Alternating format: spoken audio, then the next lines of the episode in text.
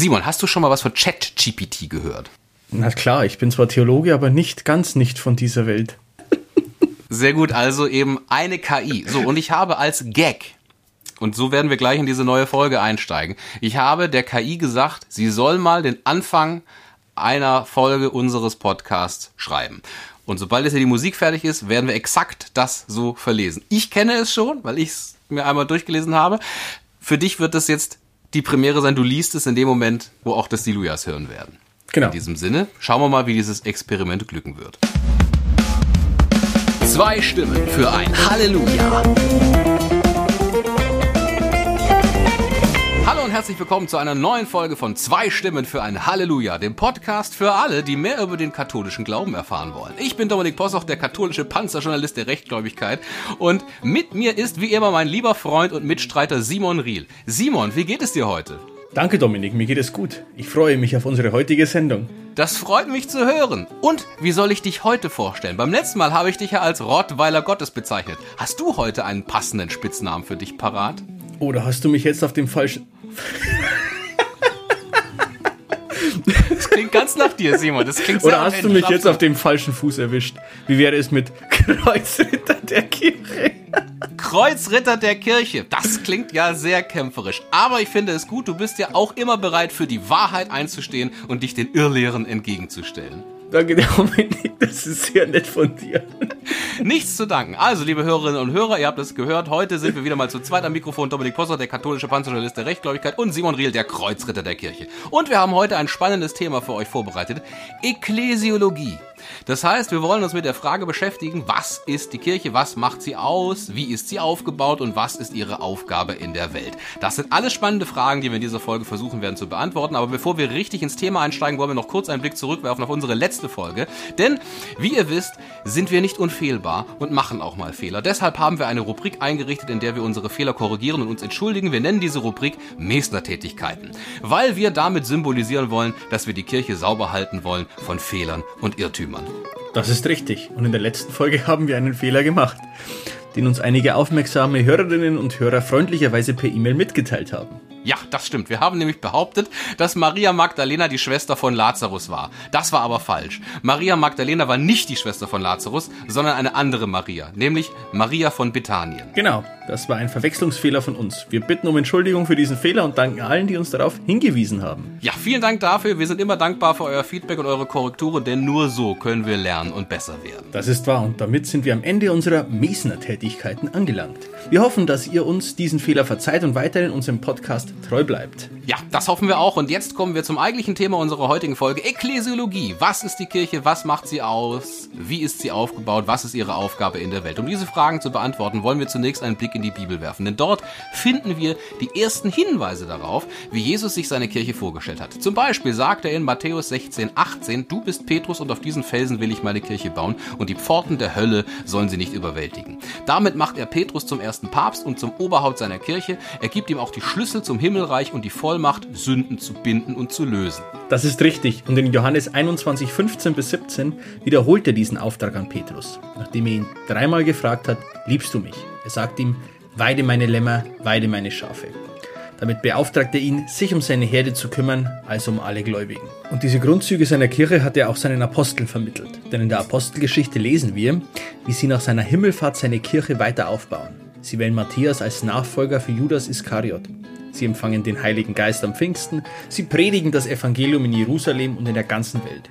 Sie taufen die Menschen im Namen des Vaters und des Sohnes und des Heiligen Geistes. Sie feiern die Eucharistie in Erinnerung an sein Leiden und Sterben. Sie halten Gemeinschaft untereinander und mit den Armen. Sie lehren die Lehre der Apostel und bewahren die Tradition. Das sind alles Zeichen dafür, wie die Kirche Jesu aussieht. Sie ist eine heilige, katholische, apostolische und eine Kirche. Und das, eine Kirche. Okay, so. Das sind die vier Merkmale der Kirche, die wir im Glaubensbekenntnis bekennen. Das sind spannende Aspekte, auf die wir uns freuen, für euch einzugehen. Aber bevor wir das tun, wollen wir noch eine kurze Pause machen und euch einen religiösen Gag erzählen. Oh ja, das machen wir gerne. Wir wollen ja nicht nur informieren, sondern auch unterhalten. Genau, also hier kommt unser religiöser Gag für heute. Warum war Jesus so gut im Basketball? Keine Ahnung, warum? Weil er immer einen Dreier gemacht hat. Das ist gut, ein Dreier, weil er an die Dreifaltigkeit glaubt. Ja, genau. Das war unser religiöser Gag für heute. Wir hoffen, ihr habt gelacht oder zumindest geschmunzelt. Ja, das hoffen wir auch. Und jetzt kommen wir zurück zu unserem Thema Ekklesiologie. Was ist die Kirche? Was macht sie aus? Wie ist sie aufgebaut? Und was ist ihre Aufgabe in der Welt? Bleibt dran. Jetzt! Der Schluck zum Sonntag.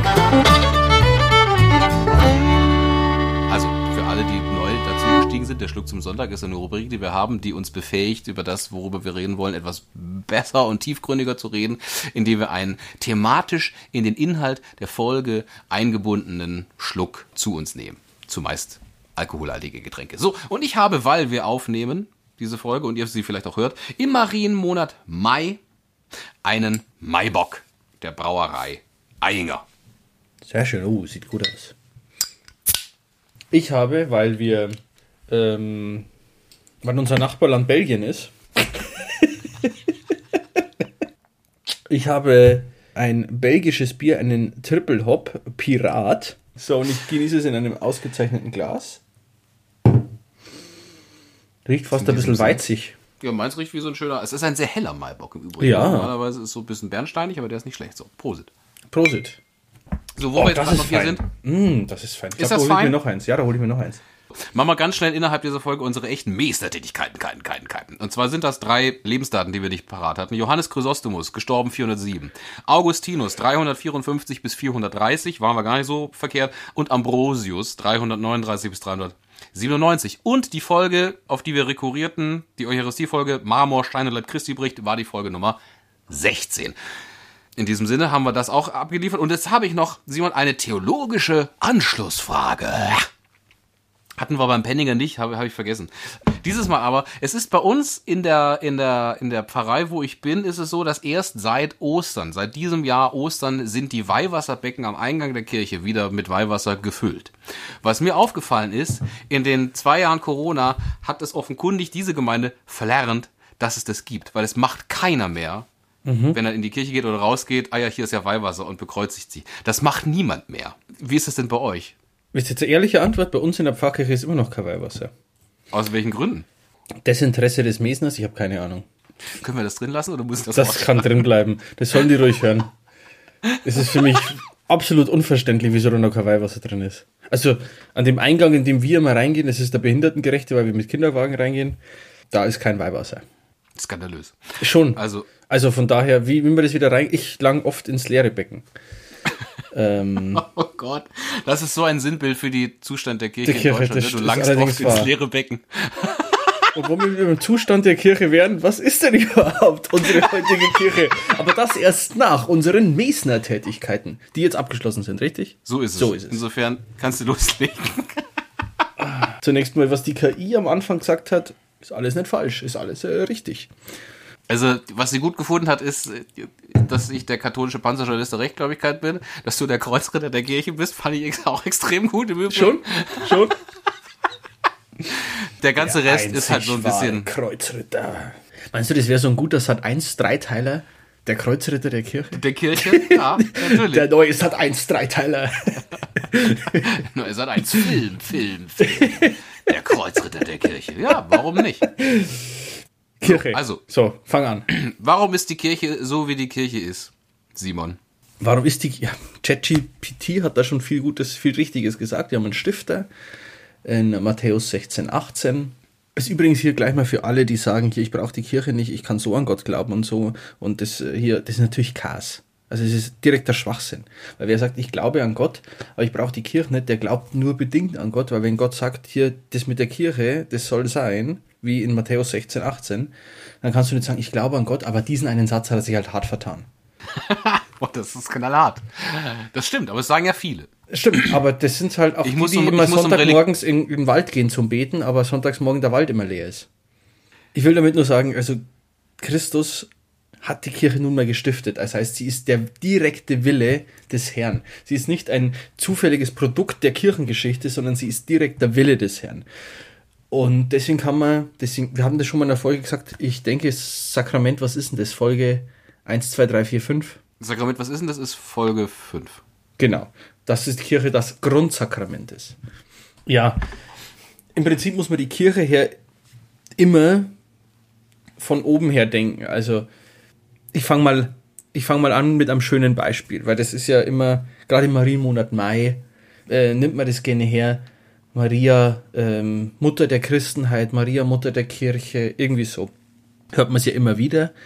Warum sind denn die Titel so? Und ich finde, wenn man die Titel von Maria erklärt, kommt man eigentlich gut auch drauf, was die Aufgabe der Kirche ist. Maria, Mutter der Kirche. Oder Urbild der Kirche auch, ne? Ja, auch das trifft auch sehr gut. Und warum auch Maria so eine besondere Stellung hat. Du weißt ja noch, ähm, ich habe neulich eine Folge gehört, wo du nochmal die Unterschiede der Verehrungswürdigkeit erklärst. Hyperdulie. Ja, ja genau.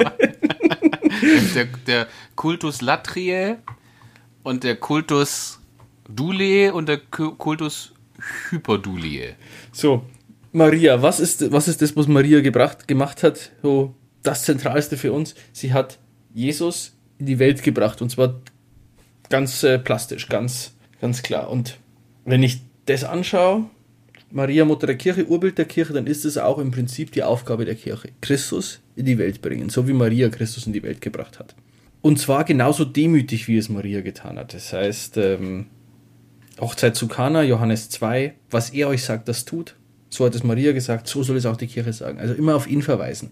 Und deswegen kann eine Kirche auch nach 2000 Jahren an, was viele sagen, an verstaubten, veralteten Dingen festhalten, weil die Kirche ja nicht sich selbst verkündet, sondern das, was sie, wovon sie überzeugt ist, dass es die Lehre oder dass es der Wille Jesu Christi ist, deswegen trägt sie den vor sich her. Welchen anderen Grund hätte denn die Kirche jetzt noch Sachen zu verkünden, zu glauben, Glauben festzuschreiben, wenn sie dafür eigentlich nur angefeindet wird? Welchen anderen Grund, als zutiefst überzeugt zu sein, dass das der Wille Jesu ist, den sie weiter in die Welt trägt? Und das ist auch die Kernaufgabe der Kirche. Wenn wir uns ehrlich sind, Jesus sagt, ich bin hier verfolgt worden und wenn ihr mein Wort festhaltet, werdet auch ihr verfolgt werden. Das heißt, wenn ein Christ verfolgt wird, ist das schon mal kein schlechtes Indiz dafür, dass er die Wahrheit sagt. Nein. Also das ist so die Aufgabe der Kirche, eben Jesus Christus wie Maria in die Welt zu bringen und dabei selber möglichst demütig zu sein. Christus in die Welt pressen, das ist die Aufgabe der Kirche. Gut. Weitere Fragen? Ja, was ist die Kirche, Simon? Was ist die Kirche? Die Kirche ist die Gemeinschaft der Glaubenden, die als gemeinsames Ziel hat, Christus in die Welt zu tragen. Das, das heißt, wir Kirche. beide sind Kirche. Der Titel Wir sind Kirche ist in Deutschland vorbelastet, aber ja, wir sind Teil der Kirche.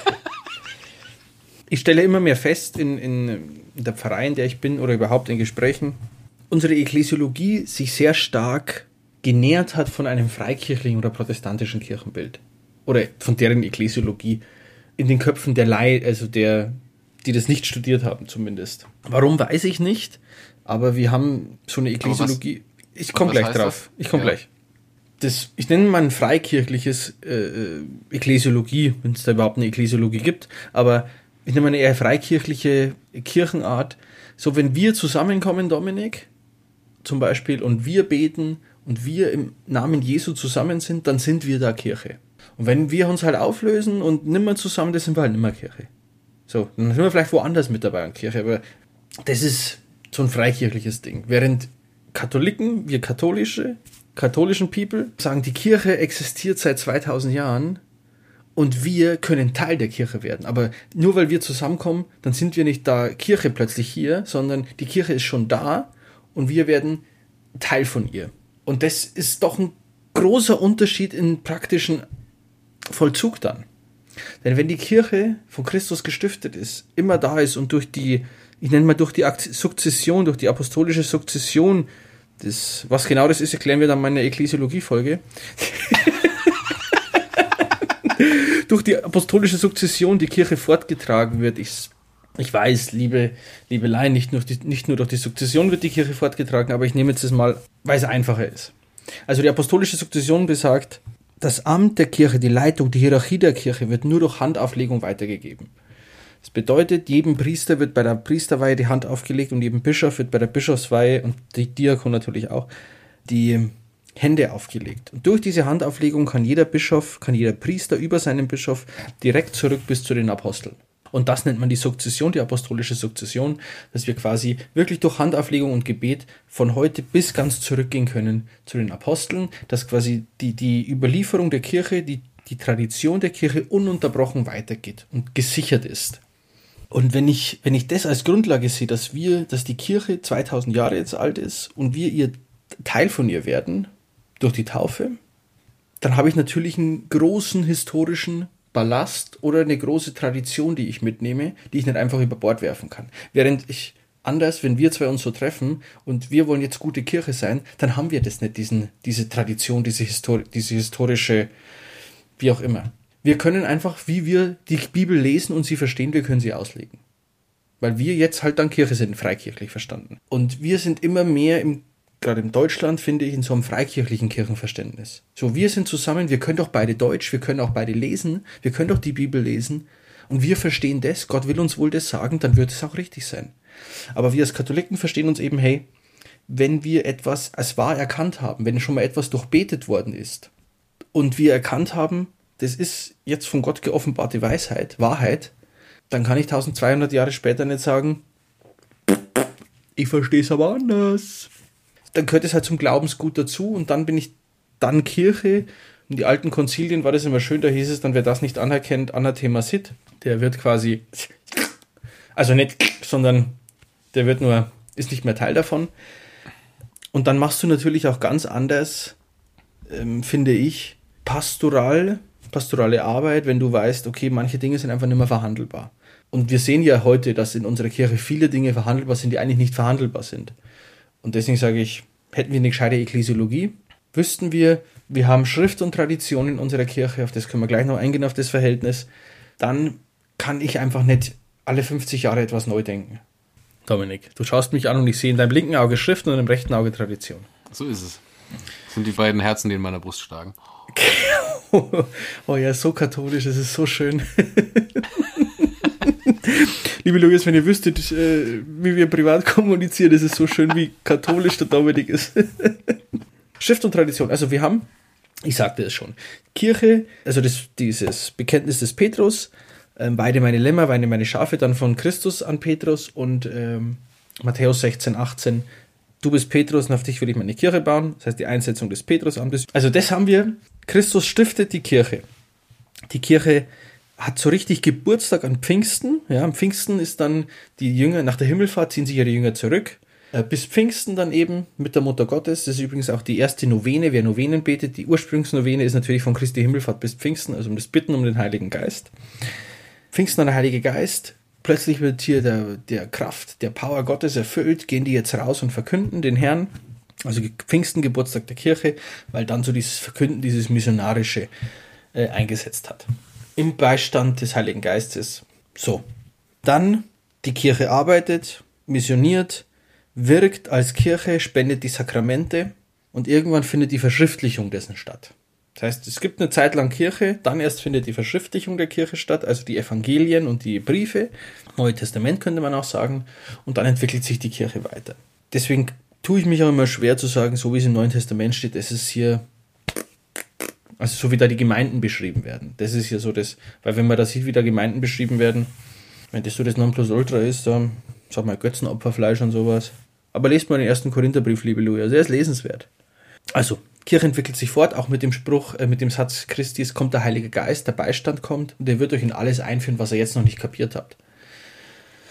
Also, Heilige Geist führt uns ein und wenn ich mal so manche Kritik dann aufnehmen darf, dass manches erst im dritten, vierten, fünften, sechsten, siebten Jahrhundert ähm, verschriftlicht wurde oder festgelegt wurde von der Kirche, das ja schon so weit weg von Jesus ist und was weiß ich was alles. Manche Fragestellungen haben sich einfach noch nicht gestellt im ersten Jahrhundert. Also so wie sich die Präimplantationsdiagnostik nicht im 18. Jahrhundert gestellt hat und sicher auch nicht im ersten Jahrhundert, so hat sie sich halt im 20. und 21. Jahrhundert gestellt und die Kirche darauf eine Antwort gibt. Wenn du die Kirche fragst versucht sie darauf Antwort zu geben. Und dass es natürlich eine Antwort ist, eine neue Antwort, die noch nicht aus der Bibel ablesbar ist direkt, ist ja auch klar, weil da gab es noch keine Präimplantationsdiagnostik. Also neue Fragen brauchen neue Antworten. Und deswegen gibt es auch manche Sätze erst, die äh, später formuliert wurden, manche Glaubenssätze. Beziehungsweise manche Glaubenssätze wurden von Anfang an geglaubt und dann gab es plötzlich Leute, die gesagt haben, ey, it's not in the Bible. Ey. So, Maria Maculata, Maria Aufnahme in den Himmel, sowas. Wurde lange geglaubt, dann bezweifelt, dann Machtwort, So, wir glauben das weiter, was wir bisher geglaubt haben. Lutscher. Sinngemäß. Kirche entwickelt sich weiter. Das sind auch die, das haben wir auch im Apostolizitätsprinzip. Das habe ich, glaube ich, letzte oder vorletzte Folge mal erwähnt, als ein Kennzeichen der Kirche. Die vier Kennzeichen ja. hat er ja erwähnt, unser Chat-GPT-Freund. Eine heilige, katholische und apostolische. Apostolische, wir glauben das immer noch, was die Apostel geglaubt haben. Die katholische ist die allumfassende ähm, Kirche, den Anspruch auf allumfassend hier. Nicht, wir lassen alle mit rein und machen unser, unser Standard möglichst niedrig, damit alle auch zu uns wollen, sondern wir haben den Anspruch, allumfassend zu sein, weil es der Auftrag des Herrn ist. Ende des Matthäus-Evangeliums geht und verkündet das Evangelium allen Geschöpfen. Die eine, naja, es ist die eine Kirche, es ist die eine Kirche, mehr gibt es dazu nicht zu sagen. Und die heilige ist die heilige Kirche, weil ihr Stifter, weil ihr Beschützer heilig ist. Jesus Christus selbst. So, und so hat sich die Kirche entwickelt bis heute und. Wusstest du eigentlich, dass Jesus sehr gut im Basketball war? Ja, der hat immer einen Dreier geworfen. Gott, ich habe die nicht mehr kapiert, als ich es gelesen habe. Das ist so ein schlechter Witz. ja, ich habe ihm das gesagt, er soll einen, einen Witz in deinem Sinne machen. Du meinst wie aus meinem Büchlein, Herr, Patz, mhm. Herr Pastor hat auch Humor. Ja, genau. Ich glaube, dass bei, bei Chat GPT das G steht für Jesus. Das kapiere sogar ich, obwohl mein Englisch echt schlecht ist. Ja, war ein besserer Gag. Das stimmt, das stimmt. Lass mich da kurz einhaken, sehr katholisch, weil ich habe das bei der letzten Folge gesagt, äh, dass wir da auf Ekklesiologie eingehen. Und ähm, nur ganz kurz eben, die Kirche, wegen katholisch, die Kirche als eucharistische Versammlung existiert konkret nur als Ortskirche, welche die Realisierung der ganzen katholischen Kirche an einem konkreten Ort ist. Die Gesamtkirche besteht also nicht aus, sondern in den Ortskirchen. Das heißt, in der Ortskirche, konkret in der zur Eucharistie versammelten Ortskirche, ist die ganze Kirche da. Jede eucharistische Versammlung ist die katholische Kirche. Das heißt, die Kirche in der Fülle ihres Seins, da sie in Communio steht mit der Gemeinde der Apostel und den Gemeinden vor ihr, also Katholizität der Zeit und mit den eucharistischen Versammlungen der übrigen Ortskirchen, also Katholizität im Raum. Die einzelne Ortskirche als eucharistische Versammlung gibt es also nicht isoliert für sich, sondern sie existiert nur in der eucharistisch verwirklichten Gemeinschaft mit allen übrigen Ortsgemeinden, welche in der Eucharistie dasselbe Mysterium feiern. Die Einheit des eucharistischen Mysteriums und nichts anderes begründet die Einheit der Kirche als Communio gleichberechtigter Ortskirchen. Und jetzt bitte weiter. Die Kirche ist wichtig, weil die Kirche als die Gemeinschaft der Glaubenden quasi der Verwalter, versteht mich bitte nicht falsch, in Anführungsstrichen der Verwalter der Geheimnisse oder des Mysteriums Jesu Christi ist. Deswegen ist die Kirche nicht wegzudenken, weil ohne die Kirche, auch mit ihrer Verfasstheit, mit ihrer Hierarchie, gerade der Papst als der Leiter der Hierarchie, als der, der die Lehre reinhält vor Irrglauben, ohne die Kirche wüssten wir alle nichts von Jesus Christus. Und somit ist die Kirche der Zeugnisgeber für die Wahrheit schlechthin. Und ich bin gern Teil des Zeugnisgebers für die Wahrheit schlechthin, der dazu gleichzeitig noch die Wahrheit im Sakrament direkt vermitteln kann. Das ist die Kernaufgabe der Kirche. Wenn die Kirche hin und wieder sich von dieser Kernaufgabe etwas entfernt hat, mag das schlimm und tragisch sein, was es ist, aber es gibt, ändert nichts daran, was die Kirche vom Stifter her ist. Und der Stifter ist Gott selbst. Von daher ist die Kirche etwas, wo ich gern dazugehöre, was ein richtig, äh, richtig cooles Instrument eigentlich ist und mit welcher Macht Gott Menschen ausgestattet hat. Obwohl er weiß, wie krank Menschen sind und sein können. Das zeigt schon echt ein großes Maß an, an Vertrauen und Liebe zu uns Menschen. Also was eigentlich nur logisch ist, er ist am Kreuz für uns gestorben, warum sollte er seine Kirche nicht mit seiner Power ausstatten? Nur das macht Sinn. Also dann der Kirche da eben irgendwelche Kräfte, äh, Kräfte abzusprechen, würde eigentlich gegen gegen sein eigenes Handeln sprechen. Von daher, die Kirche ist gut. Leute, dreht jetzt ein, wenn das eine Zeit glaubt an Jesus Christus. Verdammt nochmal, werdet katholisch. Ja, das ist doch die beste Werbung dafür. Also wer jetzt nicht sagt, bitte hier ich, dann ist es schwierig. Dann, dann hör doch nochmal alle anderen Folgen, die wir bislang aufgenommen haben, auch an. In diesem Sinne, meine lieben Lujas, falls ihr andere Fragen habt, Anrufungen, Anfeindungen, gerne Schickt uns eine E-Mail an halleluja.podcast.gmail.com. Wir wünschen euch einen schönen Sonntag. Amen. Äh, Amen. Zwei Stimmen für ein Halleluja.